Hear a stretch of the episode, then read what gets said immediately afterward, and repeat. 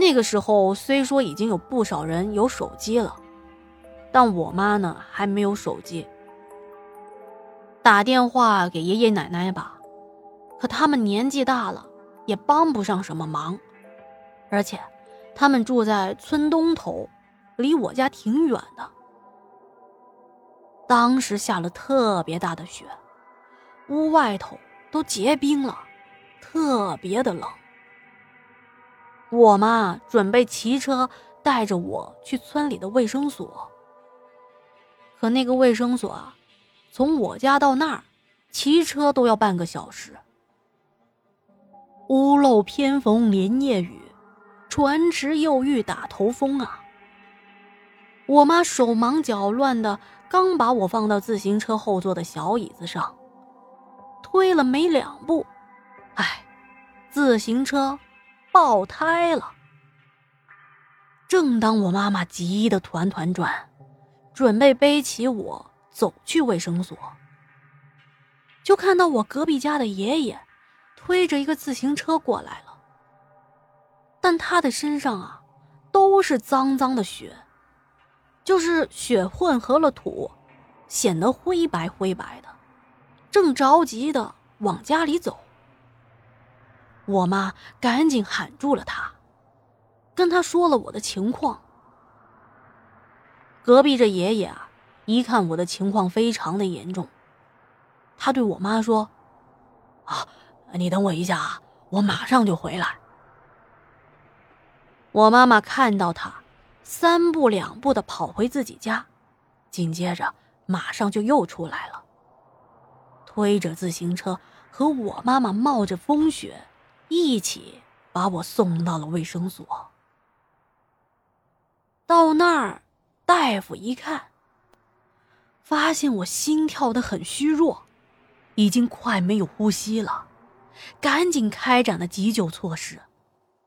同时转过头对我妈妈说：“这孩子烧得太严重了，你要做好心理准备呀。”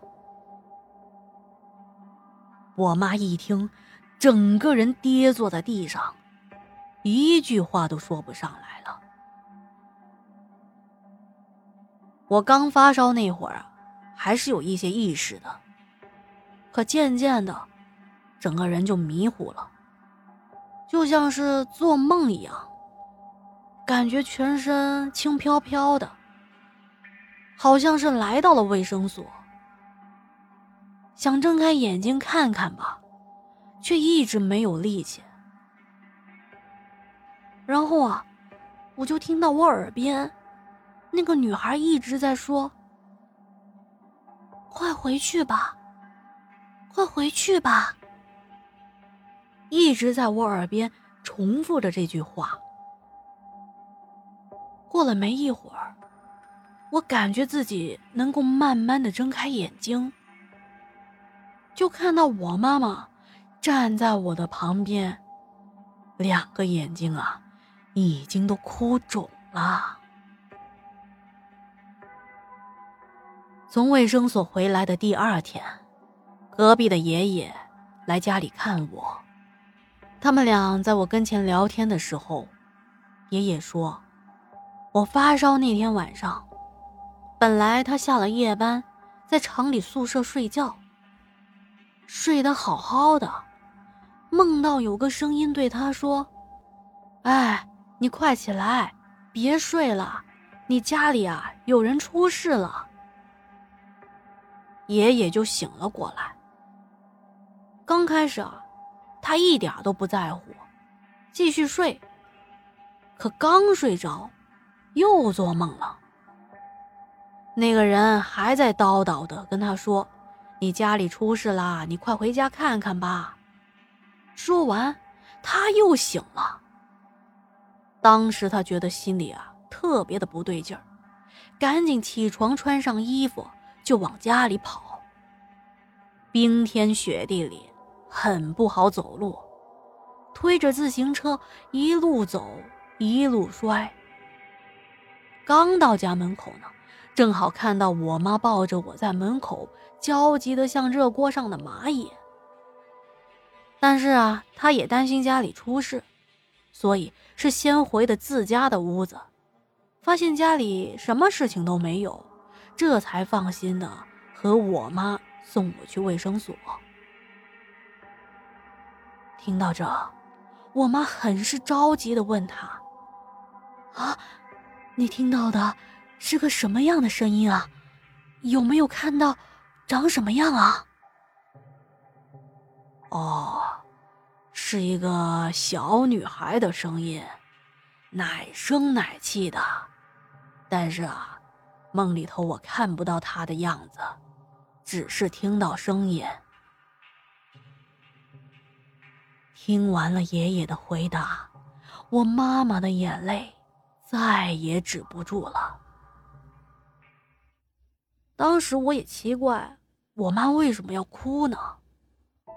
直到我后来长大了，听我的父母讲起，我才知道，在我还没出生的时候，妈妈怀孕做产检，B 超看到的是龙凤胎。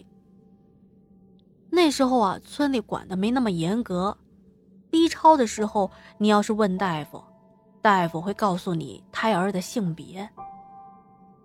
按理说啊，每个月都得去产检，但是在那个年代，我妈也没有把这事放在心上，也就是刚怀孕产检那么一回。